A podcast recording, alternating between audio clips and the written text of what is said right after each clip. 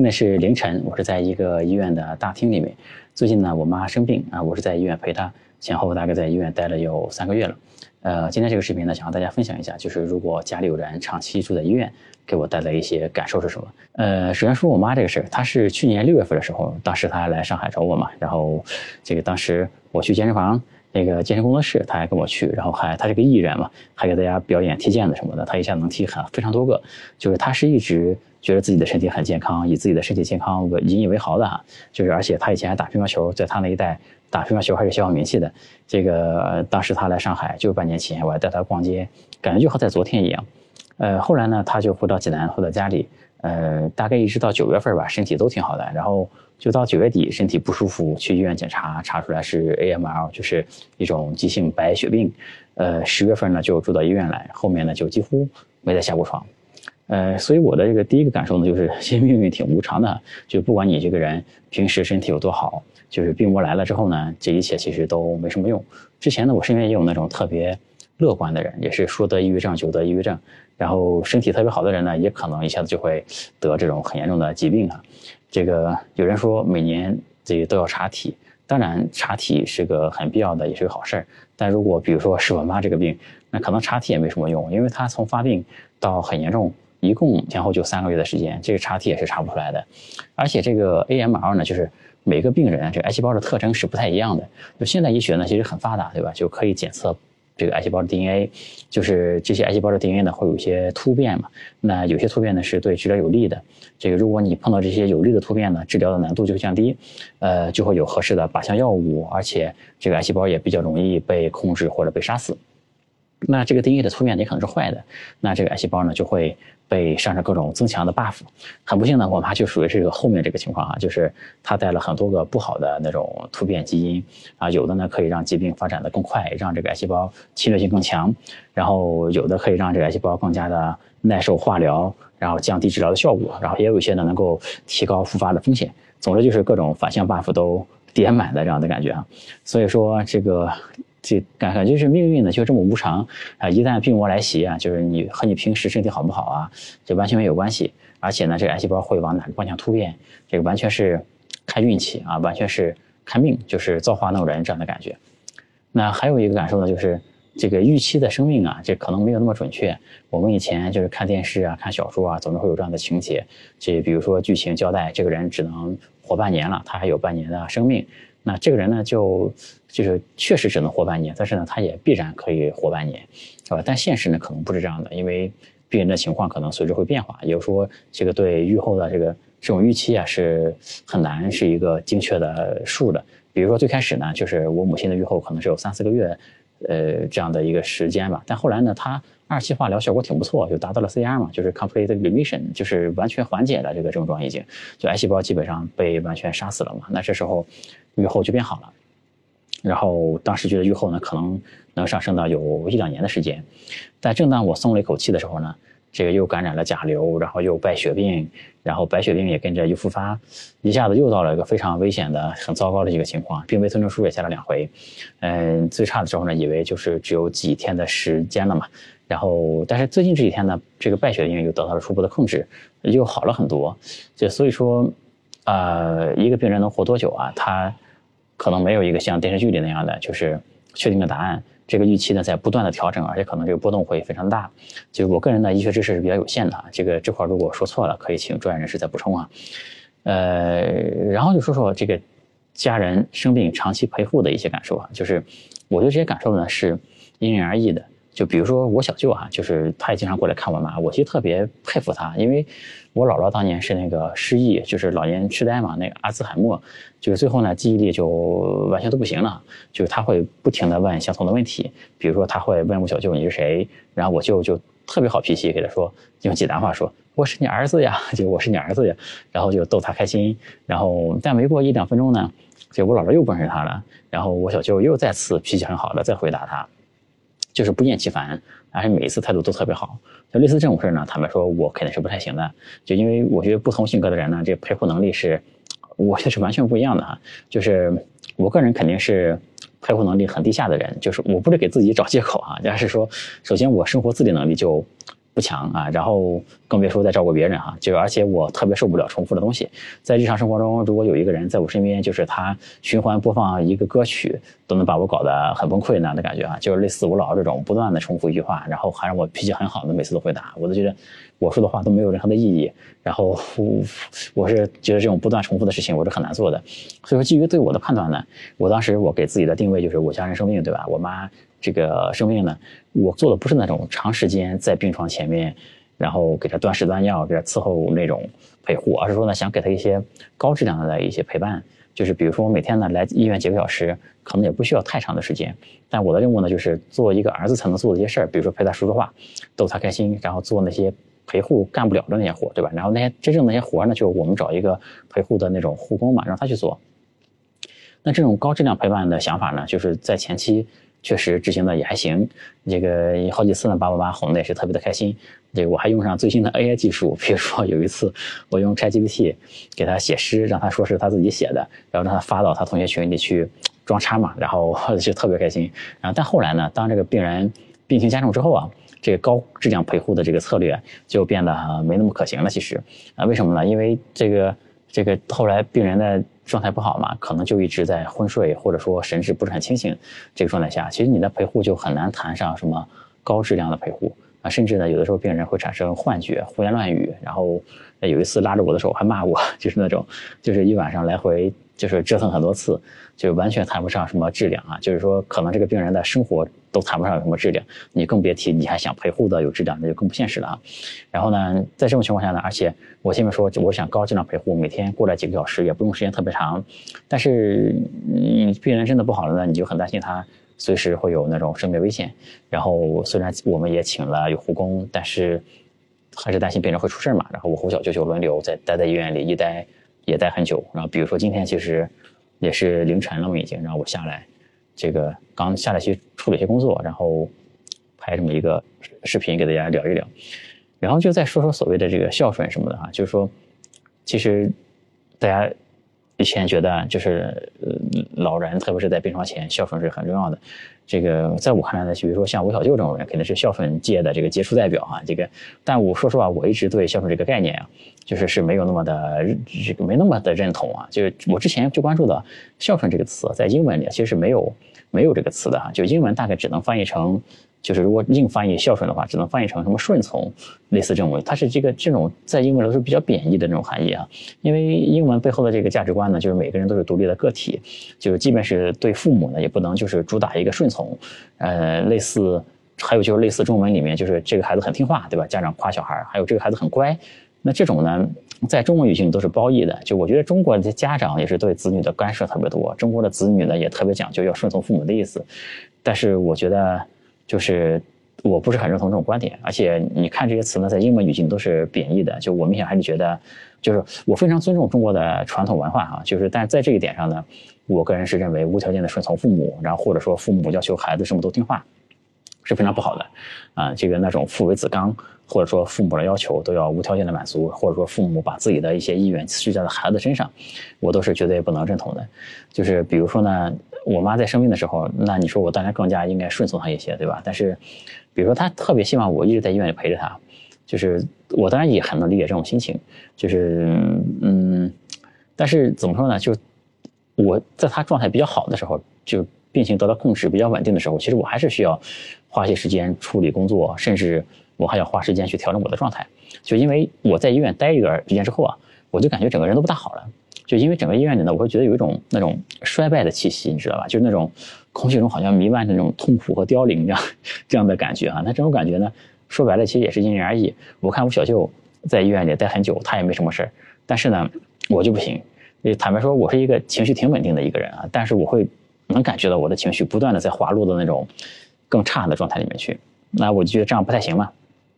于是我前段时间就跑到崇礼那边去待了两天，散散心，然后还到北京去了一天，见了见我几个搞 AI 的朋友什么的。就是其实不是说我妈生病，我还非要出去玩，然后我还有心情玩。就好比我觉得是那种，就是一个得抑郁症的人，他身边的人首先要保证自己的这个状况比较健康，你不能被带抑郁了，然后或者说。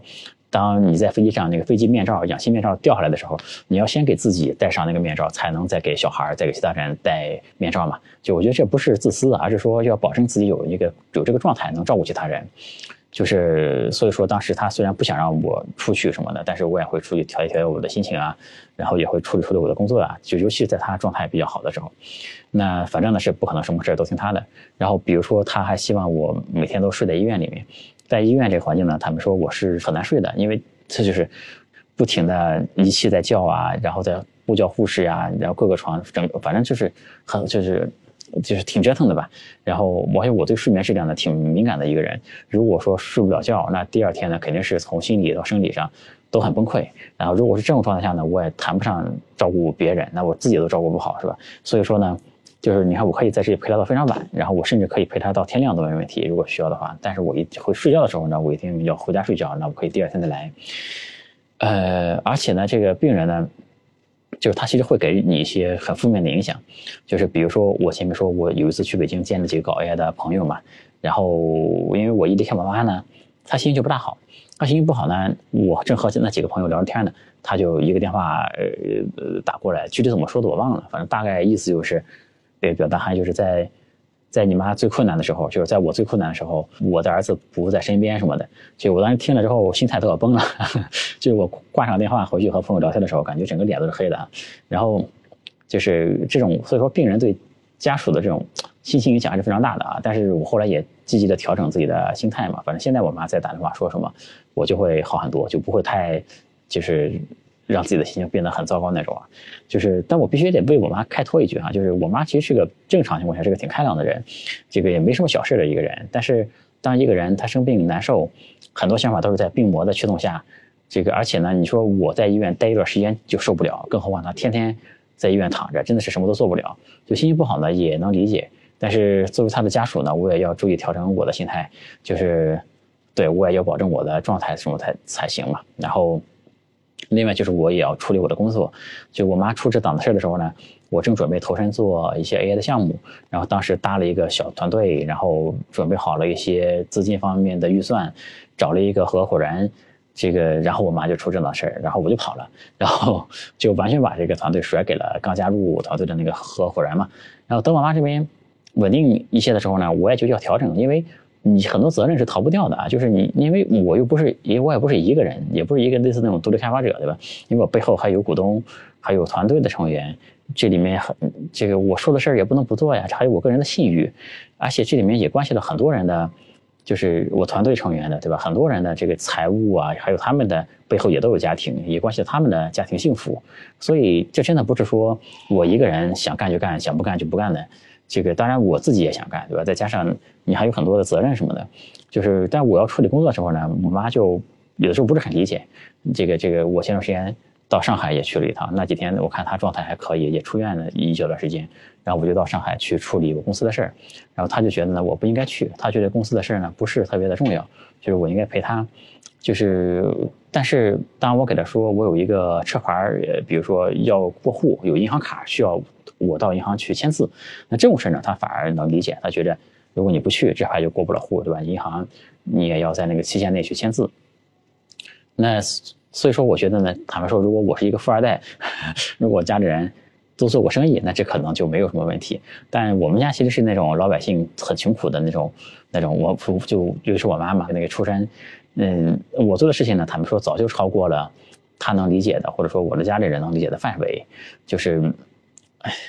就是我在做什么，他们也不能理解。然后比如说我到医院来，他天天都问我那段时间，天天都问我是怎么来的。然后他就觉得坐公交车是最方便、最最省钱的嘛，他就特别怕我打车来医院。然后。我就天天给他说我是坐公交车来的，那其实 就是就他永远也不能理解我的时间值多少钱，对吧？他在这里这个这个住着的花费，我耽误事儿的花费，然后他就只计算我打车来，如果打车来会多花那些 钱什么的。反正，因为我的心态的调整也很重要。就我的我的意思就是说，陪护病人的话，你自己的心态调整是很重要的，要让自己很积极。呃，我今天这个这个在上面刚才看了会儿《金刚经》，刚出。这档子事的时候呢，其实我整个的应对方式还是挺消极的，就是感觉被动的处理各种事儿吧，各种事儿找过来不得不处理的时候，就是比如说在工作的事儿不能就不处理就不行的情况下，我再去处理。然后我妈这个事儿也是焦头烂额，刚你就感觉一堆事儿扑面而来嘛，你就很消极的去应对各种各样的事儿，各种事儿往你往你这边找。但现在呢，随着我个人状态的恢复，然后我就有信心处理好所有的事情啊。这个我甚至前段时间我回上海，然后我可以坐，就是我在上海嘛，我可以坐下午的高铁回济南这边来。然后因为上海坐下午的高铁呢，回到济南这边来，大概是济南这边晚饭的一个时间嘛，我可以来看我妈，这个这个在这边吃点东西，陪她一直到她睡着的时候，然后这时候到半夜了嘛，然后我再坐凌晨有一个济南开往上海的一个卧铺车，然后我去坐那个车再回上海，然后这样呢到上海之后呢，我可以第二天中午再接着工作，就是就一天之内在。就是过来陪他一晚上的时间嘛，然后我就可以再回到上海工作，然后我在火车上睡一觉，然后第二天去工作这样子，然后我觉得好像也没什么问题，反正就是更积极的去弄这件事儿。然后还有呢，就是当病人这个病情啊，就是更加严重之后呢，就是嗯，就是刚才说的那些不能顺着他做的一些事儿呢，还是小事啊，就是一些更大的事儿，比如说病情的治疗啊什么的，就更没法。顺着他的心思去做，对吧？所以说，我说我对孝顺这个顺一直是不是很赞同？就因为病魔呢，已经影响了病人的他的想法，所以有时候他是神志不是很清楚的，或者他是不了解状况的。这个有的时候呢，他会说，这个医院就是为了要多赚我的钱，才让我一直在那里住，才给我打这么多药什么的。然后，因为他怎么说呢，神志感觉有的时候也没有那么的思路没有那么清楚了吧？比如说他第二次出院之后。在家里就开始发高烧，发高烧呢，他自己说他没发烧，他一直都这样。然后我但发烧你肯定要去医院的嘛，因为在家里就没法处理。但他死活都不肯到医院来，又在家里闹又怎么样，就是不去医院。然后我们叫好了车什么的，他也不走，然后闹得很厉害。那这时候呢是不可能顺从他的意思办的嘛。我们后来我和我就商量，就给他喂了两片安眠药吃，等他睡着的时候把他抱到医院这边来的。然后不止这一次，我觉得整个治疗过程都不太可能听他的吧。就是虽然他是医生，但是他也没治疗过白血病嘛。就是在他得知，在我得知他得病的那时候呢，我连续花几天的时间去研究了各种治疗方案，然后在 AI 的帮助下还看了很多的案例啊、论文啊什么的，然后文献啊什么的。就是其实这个病该怎么治，我是比较清楚了。现在就我觉得这方面呢，我的专业能力肯定是要超过他的，而且他的状态呢也完全没法支持。就由他来决定，就自己该怎么治。有的时候他神志不是很清楚，在他病情最严重的时候，他会有幻觉。你正常人都没法和他交流。比如说，他前段时间觉得有人给他下毒，然后有人买毒药什么的，就说我们的护工。然后我说没毒，他不相信。然后我说我是我让护工去买的毒药，然后因为我看到有老鼠，我买的老鼠药是为了毒那个老鼠。然后 这个这个这样他才稍微相信一点。然后呢？但是他又会很快幻想出别的事儿来继续闹，比如说他非让我报警，说有人在医院里装了一个什么炸弹什么的，反正一晚上就在那里鬼哭狼嚎的吧，就自己还挺伤心的。反正作为家属呢，你看之后你也挺难过的嘛，也挺崩溃的，说实话。就而且呢，你经常有的时候也没法判断他是他不是说你要么在很清醒的状态，要么在。就是那种有幻觉的状态，他其实这个界限我感觉没那么清楚，你有的时候很难判断他有多少时候他有多少这个理智多少幻觉，然后在病魔的影响下吧，反正比如说有的时候他说感觉自己这个消化道不好，要这个一个医生开泻药给他吃，其实他的情况根本不能吃泻药那时候，然后比如说有的时候他会。这个拒绝使用某些药物，因为比如说往血管里打钾呀什么的，会让他感觉不太舒服。然后，哎呀，反正就是有的时候他会拒绝使用某些药物，有的时候会不配合治疗，有的时候会，反正作为家属呢，你肯定是不能听顺从他的意思办的啊。这个时候，因为你也不知道他现在的状态怎么样，就是因为我可以和医生来商量这个治疗方案，就是我这边可以来判断嘛，就什么时候我们这个冒险。就更冒险、更激进一点来治他这个病，什么时候呢？应该保守一点，让病人少承担痛苦。这个嗯，就是如果我觉得还能治，那凭什么要放弃治疗呢？对吧？就是嗯，我这个人呢，这么多年，其实我是属于那种一直在把命运握在自己手里的人。这个这么多年，你创业也好，做什么事也好，就是就是都是以我自己的想法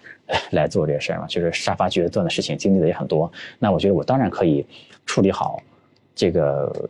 对他病情的一些判断什么的，当然这一切呢是有一个前提的啊，就是我的意思呢，并不是说我把我个人的意愿加在他身上，我要替他来决定他的命运这样的感觉，就是做我认为对的事儿，其实不是这样子啊，就因为我觉得最基本的就是每个人都有选择自己的命运的权利，就是恰恰是因为我非常了解他的诉求，因为呢，在他神志清醒的时候呢，我们沟通过非常多次，我觉得这个还是蛮重要的，就我觉得一定要在这个病人就是清醒的时候和他沟通清楚，你究竟想怎么样，就是如果这一生有可能在。就是走向生命的终点的话，对吧？你是希望怎么样，对吧？比如说他的诉求就包括不想过度的被这个治疗嘛，也不想承担那些没有必要的痛苦。所以说我其实很理解、很支持他的想法。就是呃，我早早就签了那种，就是拒绝插管、拒绝电击抢救那种，那个要家属签字的嘛，我早就签了这些字都。然后我不会让他承担太多的痛苦，而且呢，我确实。我这肯定他是很信任我的嘛，然后所以说我才可以替他做这些决定。就首先我觉得我专业 OK，另外我觉得他我很了解他真实的清醒的时候真实的想法是什么。另外呢，就是我觉得他也是很信任我的，所以说我才可以替他做这些决定嘛，而不是顺着他当时的那些心思去做这些事儿啊。因为我觉得我比他肯定是更理智、更专业，也了解他真实的情况啊。就所以说，并不是说我要代替他做什么。嗯，对，反正反正。这就是前面说的吧，就是他对我的一些影响，以及很多事也不能以那个孝顺的心理顺着他的想法去做吧。然后大概就这个意思。然后最后呢，再说两句。对医院环境的感触，就我现在在一个大厅里啊，这个大厅今天没有什么人，然后因为这边特殊一点，但旁边有几个大厅里面，以及在楼上的那个那个走廊过道里面，有的时候都会，就是有睡着人啊什么的，他们就打个地铺往那里一躺，说实话，有时候看着挺可怜的，也是这个旁边也会有护士啊，有人啊，就是走来走去，感觉也睡不好，然后。比如说有一次我到医院的食堂里去吃饭，我点了两个菜，点了一块肉，然后点了一碗粥在那吃。其实我吃的都是很普通的东西，嗯，因为那医院的餐厅都是快餐嘛，就是很便宜的。其实就它是那种很平价的，然后二十多块钱。呃，后来呢，就就那次吃饭呢，就后来有一个人就坐到我对面吃，然后我一看他就是啃个馒头，吃个咸的菜，然后打了一碗那个医院免费提供那种爱心粥，那个。爱心粥是个玉米面粥吧，还不错，反正，但他就是在那里吃馒头、吃咸菜、喝那个粥。然后我在这边呢，其实我的饭也很普通啊，但是我有两个菜，我有一块肉，我还有，反正 我都不好意思吃了。这你说怎么弄呢？我也不能把我的给他，反正，嗯，这个这个，你你在这待久了，你觉得有些陪护的家属也挺可怜的，而且我也听我们的陪护说，有些人他明明病情已经很严重了，但就是不舍得用。那种不能报销的药呀，或者说这个该治疗的也不治就回家了呀，或者怎么样的，反正，但是你转念想想呢，这些人能来医院，他其实已经还算好了。你说更多的人呢，可能就是连医院也不能来，就不能说更多的人吧，就是还是会有很多这样的人嘛。然后可能就在家里就草草弄一下那种吧。反正，而且呢，这些事情你要往正面看。你比如说，坐在我对面吃饭的那个人，他虽然自己吃馒头吃咸菜，但是。这样，即便这样，他也要救那个对他来说很重要的人，对吧？那生病，这个生病，我觉得对很多人来说，对所有人生病肯定都是一种劫难嘛。但是你在他们的家属的表情身上，对吧？他们你可能吃不好睡不好，也愿意救自己很重要的那个人，对吧？你还是能，我们刚才说在医院能感受到很多凋零的那种感觉，但是当你看到这些病人家属的时候，也能感受到很多的爱嘛。而且很多病人，这也很这个积极，这个很乐观那样子的，就是给我。感触还是蛮多的吧，这段时间，啊，今天呢就聊到这里啊。这个我我也是趁这个间歇，这个我妈睡了，现在哈，我就下来，也是调节一下自己的心情，然后自己稍微这个把自己溜一下，然后处理处理工作，拍这么一个视频和大家聊一聊。就当然我无比的希望就是全天下所有的父母都健康啊，也希望我们每一个人都不需要这样在医院里陪病人陪很久啊。就是，但如果万一万一这个或者说。如果有些人已经有类似的这种经历的话呢，就希望我的这些经历什么的哈，能给大家一点就是有用的参考啊。呃，有趣灵魂聊科技人文，我是李自然啊。今天和大家聊到这里，然后我也准备就是再上去了啊。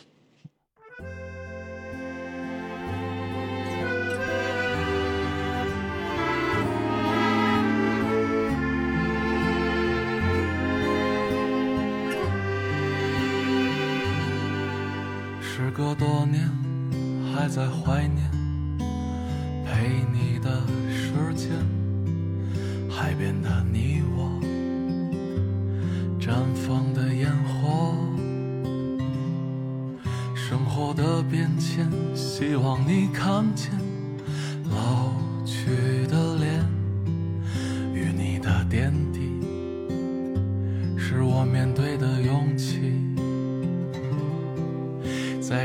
世上热爱的每一分钟，希望老去时还能牵你的手。这些聚散离合，我仍然记得。你是乌云后闪耀的那束光，是我回忆中不褪色的模样。人间悲欢